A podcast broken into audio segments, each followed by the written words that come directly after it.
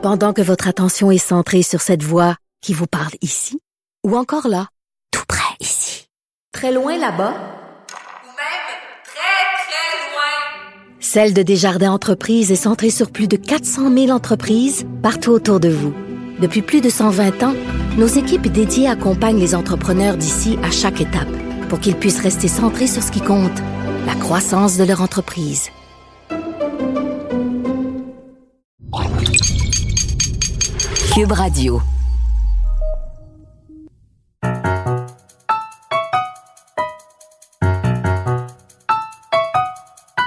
Ici Mathieu Bocoté et bienvenue aux Idées le monde.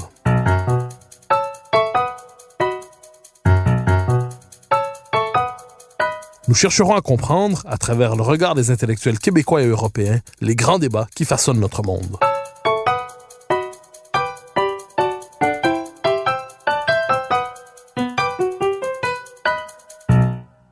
La mort de George Floyd à Minneapolis, au Minnesota, aux États-Unis, a suscité un débat dépassant largement les frontières américaines, comme on le voit au Québec et ailleurs ces jours-ci.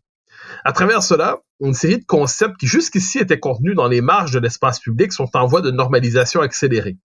Il semble aujourd'hui obligatoire de reconnaître la validité de concepts comme racisme systémique, discrimination systémique ou encore privilège blanc. Que comprendre de ces concepts? Ne risque-t-il pas d'entraîner une racialisation des rapports sociaux? Que nous disent-ils sur l'évolution des sciences sociales et des représentations sociales? Pour en parler, je reçois le sociologue Stéphane Kelly, professeur au Cégep de Saint-Jérôme et auteur de nombreux ouvrages qui ont marqué l'esprit public depuis près de 25 ans. Stéphane Kelly, bonjour. Bonjour Mathieu. Alors, euh, question première, parce que vous avez, vous avez fait euh, une intervention cette semaine, vous avez publié un texte sur euh, Facebook où vous repreniez à certains égards une intervention que vous aviez faite dans un colloque il y a quelques mois sur la, la, question des discriminations, sur la question des ce qu'on appellerait aujourd'hui les, justement, les questions de discrimination systémique et ainsi de suite. Et vous remettiez en question la notion de privilège blanc dont on parle beaucoup ces temps-ci. Alors, j'aurais deux questions pour vous. La première, pourriez-vous nous expliquer ce qu'est la notion de privilège blanc selon ceux qui en font la promotion, hein, la promotion de ce concept? Et deuxièmement, pourquoi vous sembliez réservé par rapport à ce concept? Ben, la notion de, de privilège blanc, euh, c'est une notion, c'est un concept qui a beaucoup euh, été utilisé, exploité, développé euh, euh, dans la science sociale américaine dans un contexte particulier dans les années 60-70 pour euh, mettre en évidence euh, la domination dont était dont a été euh, victime les, les Afro-Américains dans l'histoire américaine. Et dans ce contexte-là, dans les années 60-70, ce concept-là pouvait avoir une certaine pertinence, certaine utilité parce que il était euh, il était pas pas fou de penser que euh, l'histoire américaine avait été largement façonnée par euh, un conflit entre entre les, les WASPs, le, le groupe fondateur aux États-Unis dans les colonies anglaises, et de l'autre côté, des esclaves et des descendants d'esclaves jusqu'à la révolution des, des, droits civiques dans les années 60. Alors, donc, dans les années 60-70, effectivement, on pouvait considérer que euh, les, les, les, blancs américains, en particulier ceux de, ceux qui avaient été euh, qu'on pouvait identifier comme euh, appartenant au groupe blanc anglo-protestant, jouissaient d'un privilège d'être blanc. Euh, il reste que la société américaine a, a largement évolué depuis les années 60-70. Les États-Unis sont devenus une société euh, euh, multiracial, même, si euh, j'aborde, euh, j'ai la notion de race, et multiculturel. Et euh, plus que ça, l'élite politique, économique, culturelle américaine aujourd'hui, c'est une élite qui est multiculturelle et, disons-le, multiraciale. Alors, donc, le privilège blanc, ça peut pas permettre aujourd'hui d'expliquer les enjeux sociaux et politiques euh, importants qui traversent la société américaine. Alors, vous nous dites c'est un concept qui a été euh, qui euh, n'a pas survécu aux années 60-70, même aux États-Unis. Euh, en fait, j'aurais deux questions à vous poser sur ça. Vous distinguez, si je comprends bien, les, les WASP, donc parmi tous les blancs, entre guillemets, vous dites un instant, tous les blancs sont pas interchangeables. Il y a les WASP. Donc, je devine que vous faites référence aussi aux ethnic whites, comme on disait autrefois, aux blancs ethniques, donc les Polonais, les Irlandais, les Italiens, qui n'auraient pas bénéficié de ce privilège blanc. Et deuxième question, dans le même esprit, est-ce qu'on peut dire néanmoins qu'aujourd'hui, euh, même si la notion de privilège blanc, vous la remettez en question, est-ce qu'on peut dire que la, la société américaine demeure quand même marquée par euh, l'héritage euh, de l'esclavage et la ségrégation, est-ce qu'on peut dire que la communauté noire américaine demeure dans une situation structurellement désavantageuse quand même aux États-Unis? Ben, les, euh, les, Américains, les Afro-Américains, évidemment, aujourd'hui, subissent encore des effets, évidemment, de la, la longue histoire de ségrégation raciale qui a façonné la, la société américaine. Donc, alors ça, c'est une chose, il faut l'admettre il y a encore de, des problèmes euh, sérieux, euh, très graves aux États-Unis, euh, qui sont vécus par les Afro-Américains. Mais il faut admettre en même temps que la situation a beaucoup changé. il y a aujourd'hui une classe moyenne afro-américaine. Il y a aussi une certaine bourgeoisie afro-américaine, comme il y a aussi une, certaine bourgeoisie latino maintenant aux États-Unis. Alors ça, je pense qu'il faut faire ces distinctions-là. Mais euh, à partir de la Seconde Guerre mondiale, euh, le groupe dominant, évidemment, c'était le, le, groupe euh, blanc anglo-protestant, mais évidemment l'élite l'élite américaine, la classe supérieure américaine, c'est c'est diversifié un peu, puis c'est ajouté à, à ce, cette espèce de noyau en, en anglo-saxon protestant, c'est ajouté euh, évidemment euh, des éléments euh, venant de la communauté italienne, de la communauté irlandaise, évidemment des juifs. Ok, alors je pense, j'espère pouvoir en parler tout à l'heure. Il y a une étude assez intéressante là sur la question du de la réussite professionnelle et économique aux États-Unis. Alors, les Juifs, évidemment, à partir de la Seconde Guerre mondiale, ont commencé à, à, à fortement, comment dire, entrer dans l'élite américaines par leur excellence euh, au niveau scientifique, au niveau intellectuel, au niveau économique.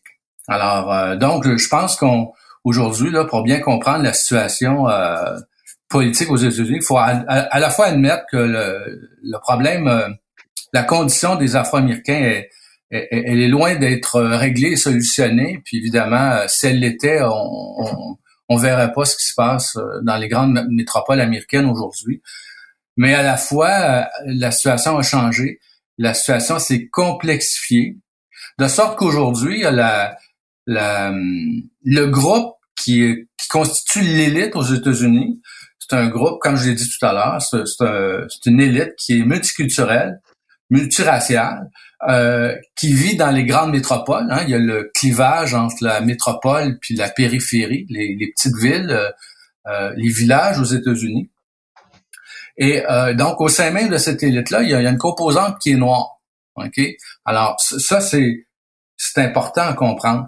Euh, alors, vous faites référence, Mathieu, à la, la conférence que j'ai donnée il y a, il y a à peu près euh, il y a quelques mois, en fait, l'automne dernier, où je remettais en question la question du privilège blanc. je m'appuyais sur une étude qui est extrêmement intéressante, moi qui m'a vraiment fasciné, de deux auteurs américains euh, Amy Chua, qui est une, euh, une professeure à Yale en sciences politiques, qui est d'origine chinoise, et son mari, qui s'appelle Jed Rubenfeld, qui est un juriste américain très connu, qui a écrit des livres marquants, qui a même écrit des, des polars qui ont, euh, qui se sont vendus des, des millions d'exemplaires. Ils ont écrit un livre qui s'appelle The Triple Package.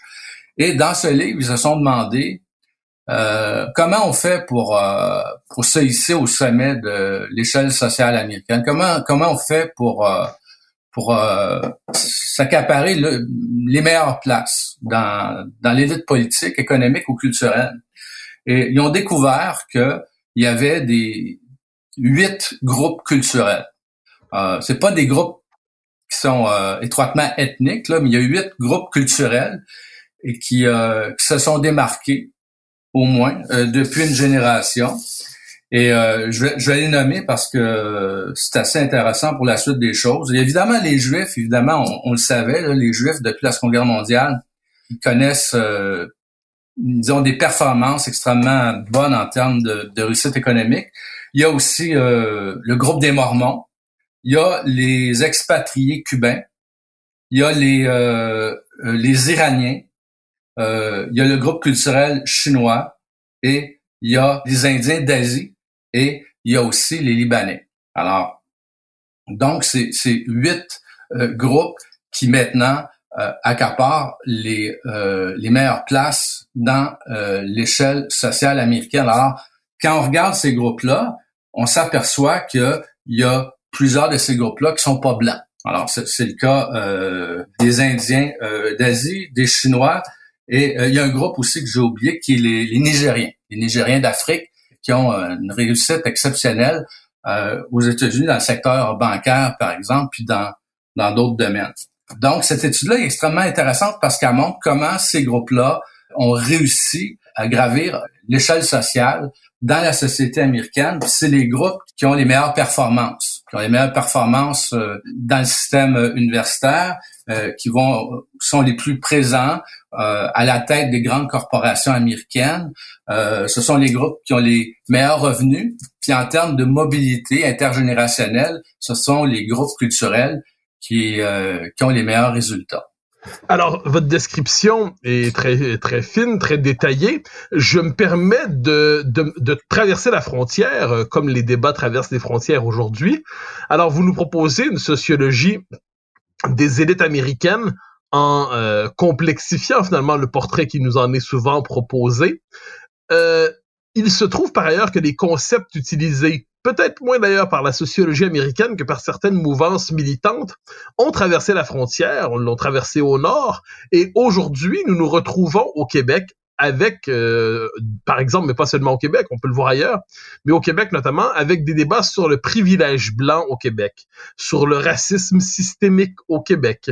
Euh, on sait que ces débats-là sont très présents ces jours-ci, euh, et ça s'accompagne, dans notre cas, d'une forme de mutation des représentations de la société. C'est-à-dire, d'un côté, les Québécois, jusqu'à tout récemment, se voyaient comme euh, dans la position du porteur d'eau, sieur de bois, locataire et chômeur en son propre pays, pour reprendre la formule de Félix Leclerc. Euh, ils étaient devenus maîtres chez maîtres chez nous, maîtres chez eux dans les années 60 avec la Révolution tranquille. Et là, il y a une forme d'inversion de la lecture de l'histoire où désormais, les Québécois, on aurait ici donc du racisme systémique, un privilège blanc, euh, qui consiste quelquefois même à abolir les différences entre les, groupes nationaux, c'est-à-dire euh, Lord Durham et Papineau étaient blancs tous les deux, mais à ce qu'on en sait, ils n'avaient pas la même histoire ni, ni la même position sociologique, et leurs descendants non plus. Donc, est-ce que vous considérez que ces concepts-là qui ont euh, qui ont migré au nord de la frontière ont une pertinence ici? Et par ailleurs, comment expliquez-vous, si euh, ma description n'est pas inexacte, comment expliquez-vous l'américanisation de notre imaginaire et de nos mentalités lorsque vient le temps d'écrire sociologiquement le Québec? Ben, euh, je vais commencer par la, la deuxième, euh, le deuxième volet de la question. Euh, comment on en est arrivé à euh, une très grande américanisation euh, des esprits au Québec. Ça, c'est un thème que vous avez, euh, Mathieu, souvent abordé dans vos articles, puis je suis assez d'accord avec votre constat. Ça m'intéresse beaucoup d'ailleurs parce que moi, j'ai fait mes études à l'Université de Montréal dans les années 90, puis j'ai été beaucoup influencé. Je lisais beaucoup des auteurs américains. Je peux dire que mes principales références sont des auteurs américains. Puis euh, depuis quelques années, je comment je me tourne un petit peu plus vers des, des auteurs euh, des auteurs européens. Alors, je constate que moi-même, j'ai été un peu le, le fruit, le résultat un peu de ce courant-là. Euh, il faut comprendre, dans les années 80, après l'échec du référendum, il y a eu toute une critique du nationalisme euh, québécois. On a même chez les, souverainistes, il y avait une tentative de vouloir euh, chercher de nouvelles pistes. Je pense par exemple à Alice Bissonnette, qui s'est beaucoup entiché de bon de l'idéal de, la, transculture qui était porté par la revue euh, Vice Versa. Euh, il y avait eu une polémique aussi, vous en souvenez probablement, Mathieu, entre euh, Lise Bissonnette et Fernand Dumont. Euh, Dumont qui lui prêchait en faveur d'une connexion entre le, Québec et la culture, la civilisation française. Et euh, Lise Bissonnette disait que c'était de la foutaise, tout ça, puis qu'on était seulement des Français d'Amérique. Ou des Français, des Américains parlant euh, français. Alors donc, il y a, ça, ça a pavé la voie, tout un courant qu'on a appelé le courant de l'américanité avec euh, des intellectuels euh, importants, mais bon, dont on peut critiquer les travaux. Je pense à Yvan Lamonde, je pense à, à Gérard Bouchard. il y a eu toute une mouvance intellectuelle, mais à la fois dans la société, euh, le Québec s'est beaucoup rapproché des États-Unis, notamment avec euh, avec la, la continentalisation de l'économie, le développement du libre-échange, la montée du Québec Inc. Alors, on se voyait comme euh, les Québécois comme des coureurs de bois, comme des, des, Américains parlant français, mais capables de rivaliser avec les meilleures compagnies américaines, capables de rivaliser avec les meilleurs scientifiques américains. Alors, on, on a été comme un peu dans le rêve d'Elvis Gratton si on peut dire.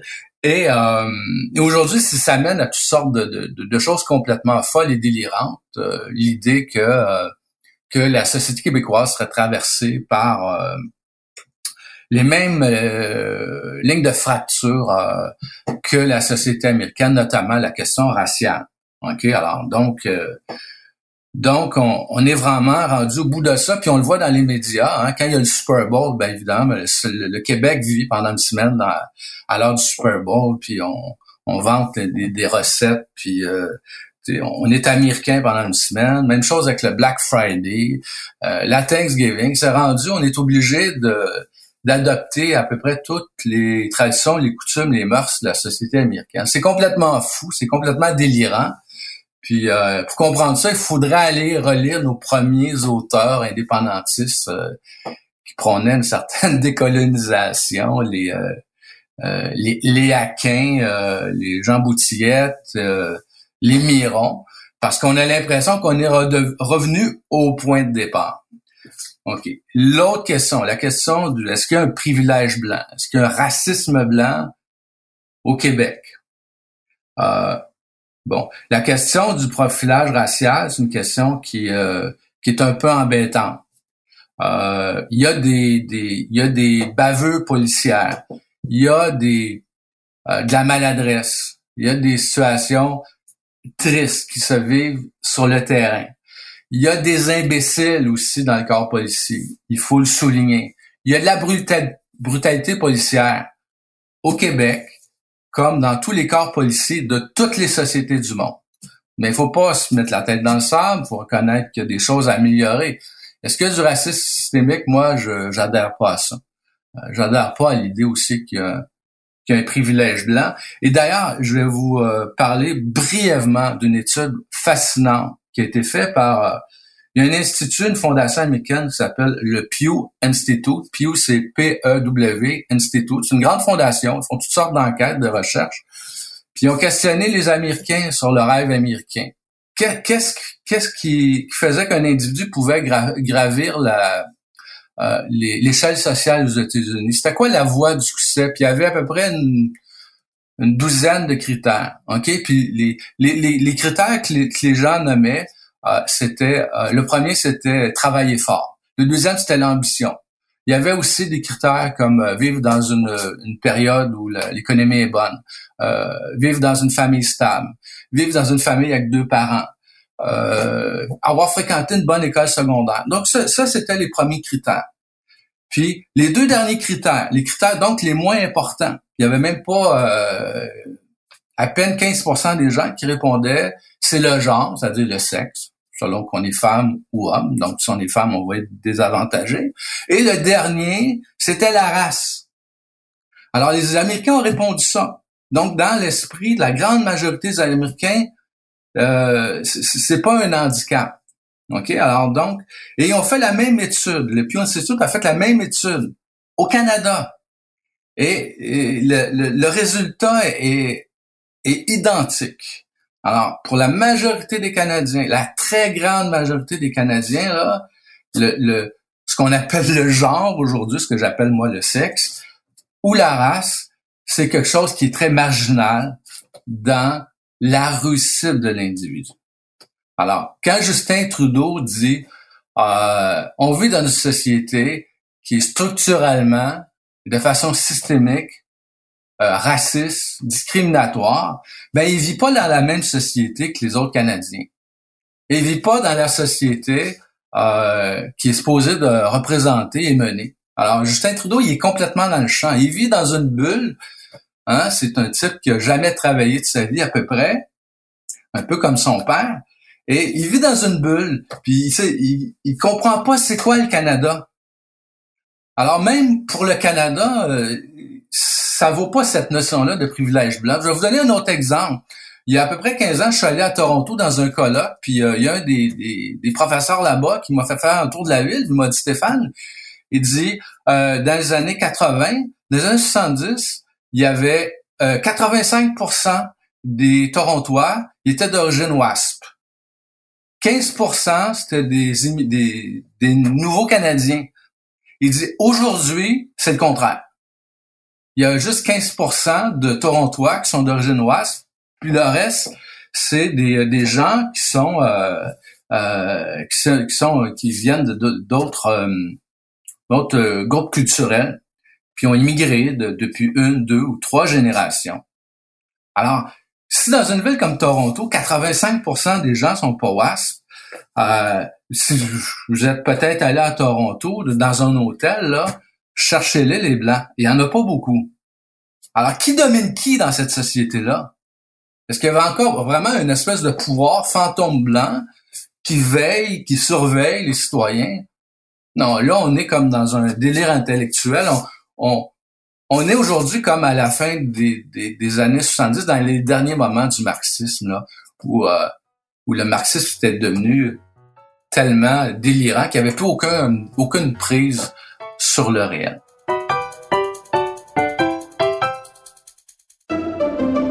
Pendant que votre attention est centrée sur cette voix qui vous parle ici, ou encore là, tout près ici, très loin là-bas,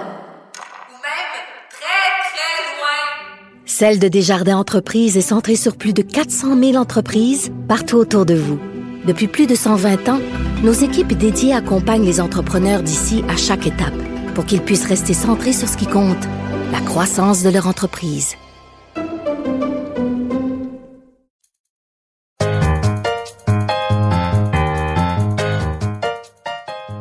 Alors, vous dites qu'il n'a plus aucune prise sur le réel. Néanmoins, ce discours parvient aujourd'hui à mobiliser euh, une bonne partie de la, une partie, une partie de la population. On l'a vu par exemple dans les rues de Montréal, dans la première manifestation euh, suite aux événements euh, de Minneapolis au Minnesota aux États-Unis. Euh, une manifestation, on nous dit, de 10 000 personnes. De même, ce discours structure les politiques publiques.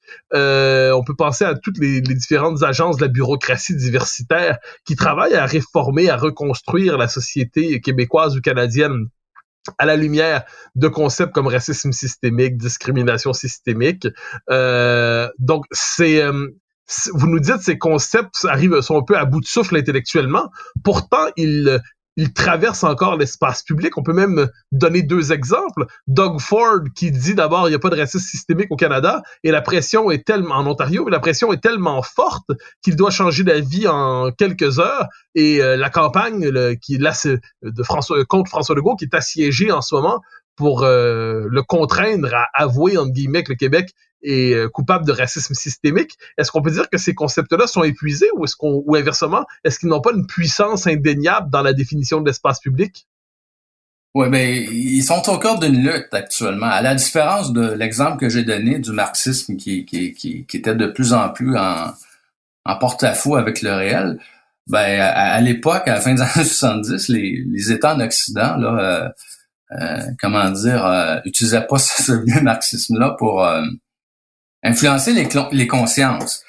Aujourd'hui, c'est euh, ce, ce discours-là, c'est un discours euh, qui, qui, a été inventé par l'élite, euh, qui est utilisé par l'élite pour conforter le, le pouvoir d'une élite qui est menacée parce que si on se reporte au début de la pandémie, euh, il a dans beaucoup de d'éditoriaux, des chroniques, il y avait des gens qui disaient le mondialisme c'est fini.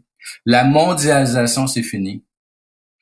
L'ouverture tout azimut des frontières, c'est fini. On va revenir à quelque chose comme l'État-nation, l'État-providence, la social-démocratie, euh, un monde où on va valoriser euh, l'enracinement, le local.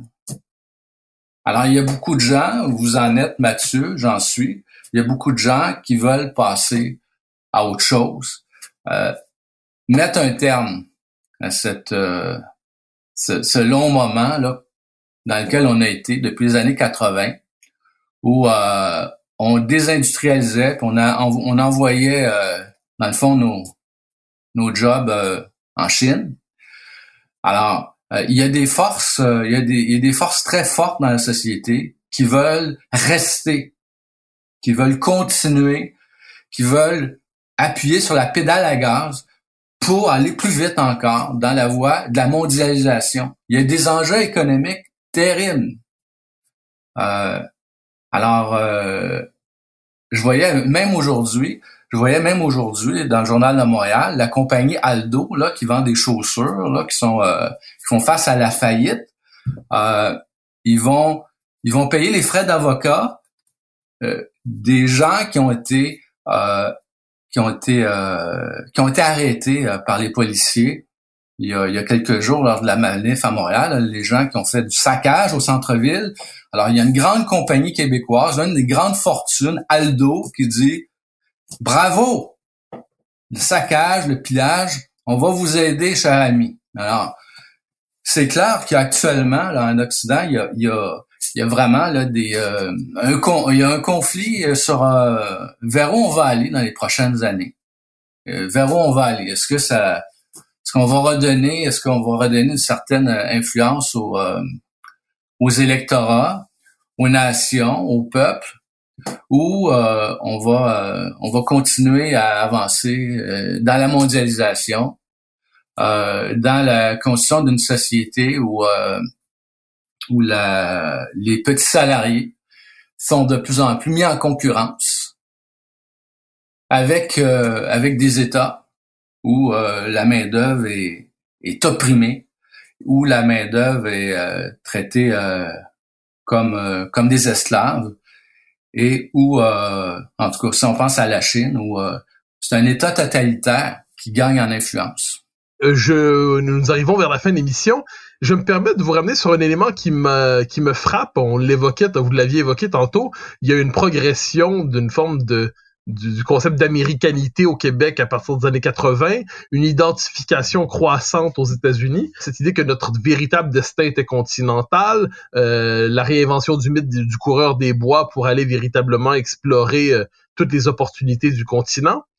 Il n'en demeure pas moins qu'il y a une originalité des temps présents, et c'est non seulement, je dirais, la, la prise de conscience de notre ancrage continental, très bien, mais notre identification mentale au, au culturel américain, au point même où, je le redis, euh, on, les Québécois qui se voyaient comme des, historiquement, comme un peuple dominé. On pourrait dire qu'il y avait, à l'échelle de l'Amérique du Nord, il y a trois grands groupes qui ont été victimes d'une manière ou de l'autre de discrimination ou, euh, ou d'oppression. Euh, il y a les, les Noirs américains, il y a les Amérindiens et il y a ceux qu'on appelait les Canadiens français. Et aujourd'hui, c'est comme si l'histoire, la sociologie, la diversité des peuples était abolie autour du simple critère racialiste. C'est-à-dire que parce qu'ils sont blancs, automatiquement les Québécois appartiennent à l'histoire de la domination blanche américaine, nord-américaine, états-unienne, pour le dire ainsi. Euh, est-ce qu'on peut dire que de ce point de vue, le, le racialisme nous fait, euh, qui prétend révéler l'angle mort de notre société, eh bien, nous fait perdre la conscience de la, de la différence historique entre les peuples, des différences sociologiques entre les sociétés.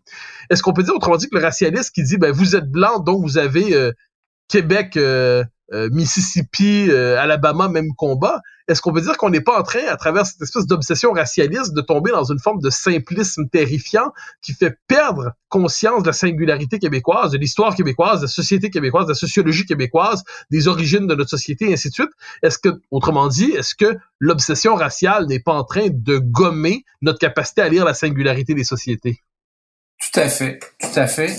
Puis, euh, puisqu'on on est, on avance vers la, fin de l'entrevue, je vais revenir à l'étude dont j'ai parlé tout à l'heure, de Triple Package.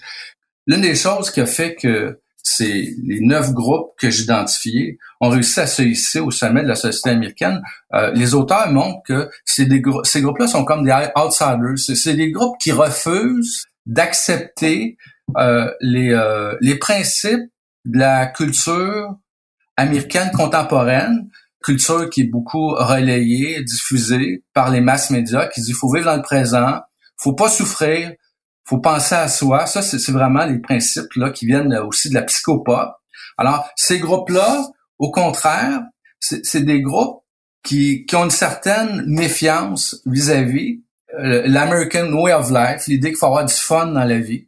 Et dans chacun de ces groupes-là, les parents ont tendance à dire aux enfants, on a fait des efforts importants, nous, comme parents, euh, tes grands-parents, donc ce discours qu'on tient aux, enfants, donc tu es porteur d'une histoire familiale, tu es porteur d'une histoire de notre culture. Alors, plusieurs de ces groupes-là, c'est des groupes euh, qui sont venus évidemment d'Iran après la révolution euh, islamique, qui sont, sont, venus de Cuba aussi après la révolution castrice.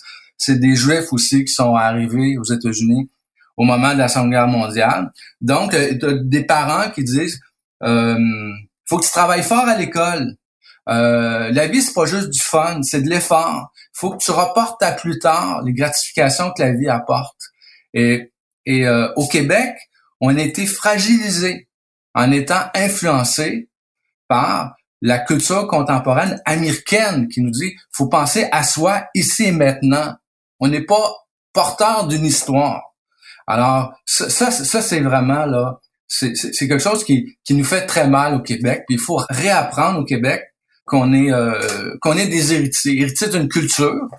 Et euh, c'est la meilleure façon euh, d'amener les enfants, les Québécois, vers vers un, un sentiment d'appartenance à, à, une culture, la culture québécoise, puis sentiment d'appartenance à quelque chose qui est plus grand que soi, puis ça permet à nos enfants, nos adolescents, de développer une éthique du travail.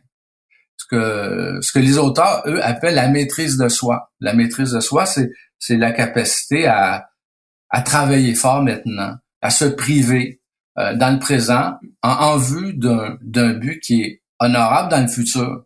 Donc c'est pour ça euh, mon commentaire sur Facebook là cette semaine disait c'est la même chose au Québec, on vit la même chose au Québec. Si on regarde les les, les, les grandes universités canadiennes, les, les meilleurs collèges euh, ou les écoles secondaires privées là, dans les meilleurs programmes, c'est souvent des des enfants d'immigrants parce que les parents de ces groupes immigrants-là disent aux enfants, faut que tu travailles très fort. Pense aux sacrifices qu'on a fait. Pense aux sacrifices que tes grands-parents ont fait. Et, euh, donc, euh, ces enfants-là, ils ont une pression très forte pour réussir. Mais euh, on les appelle à réussir au nom d'une loyauté, d'une fidélité à une histoire familiale et à l'histoire de la communauté ou de la, nationalité à laquelle on appartient. Donc, cette étude-là est extrêmement intéressante parce que ça ouvre des voies pour comprendre comment au Québec on pourrait assurer une meilleure transmission avec nos enfants. Alors Stéphane Kelly, je vous remercie pour ce passage aux idées mènent le monde et pour cette leçon de sociologie. C'est un plaisir de vous recevoir et à une prochaine fois j'espère. Ça m'a fait plaisir. Merci, au revoir.